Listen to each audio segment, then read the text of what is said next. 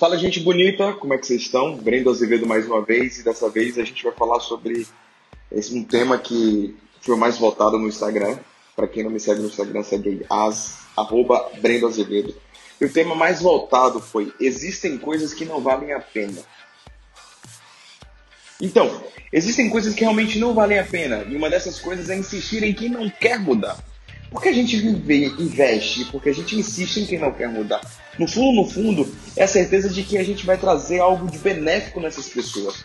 E por pensar dessa forma, a gente insiste em pessoas que não querem mudança, porque elas estão na inércia, estão dentro do mundinho colorido delas, dentro do quadrado delas, e elas não querem mudar. Então, se tem uma coisa que você não deve insistir, e que você não, e que não vale a pena de jeito nenhum, é você insistir em quem não quer mudar. Tá? Outras coisas é permanecer confiando em quem não se deve confiar.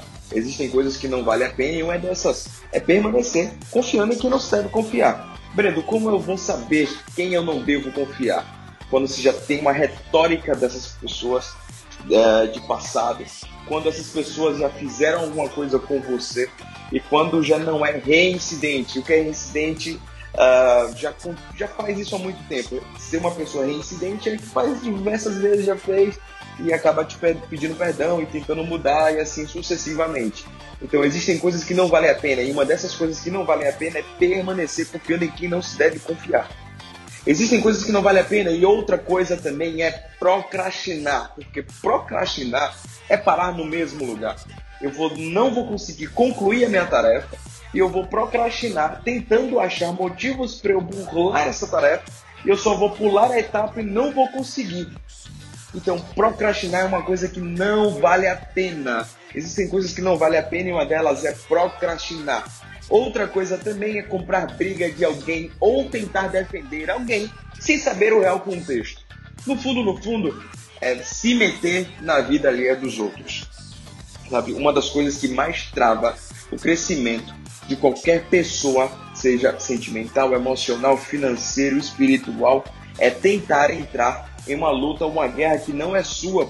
Ah, Bruno, mas eu tenho como resolver, eu sei como resolver. Fulano de tal está certa, fulano de tal está errada e eu vou tentar me, me, me, me intrometer nisso aqui. Você vai ser intruso, intrometido e alguém que não é chamado no fundo das contas. Porque, já viu aquele ditado? Eu só quis ajudar o real, no fundo, no fundo, no fundo, vai ser você. O melhor exemplo disso para as mídias sociais é o caso da Mayara Card e do Arthur Aguiar. Todas as mulheres se, se, se sentiram a dor da, da Mayara e foi aquele burburinho. Daqui a pouco ela está aparecendo com um cara como se nada tivesse acontecido. Ou seja, vocês brigaram a briga de alguém e no fundo, no fundo, você só achou que estaria ajudando, apoiando, mas no fundo, no fundo, vocês tomaram um tapa na cara. Então existem coisas que não valem a pena e uma dessas coisas foram essas que eu falei aqui e faça um recaldo da sua vida. Olhe o que você precisa uh, abrir uh, sua mente para que você possa crescer e permanecer crescendo. Então, uma das coisas é essa: limpa a sua estrutura, organiza a sua vida, porque o resto vai acontecer. Tá bom? Valeu?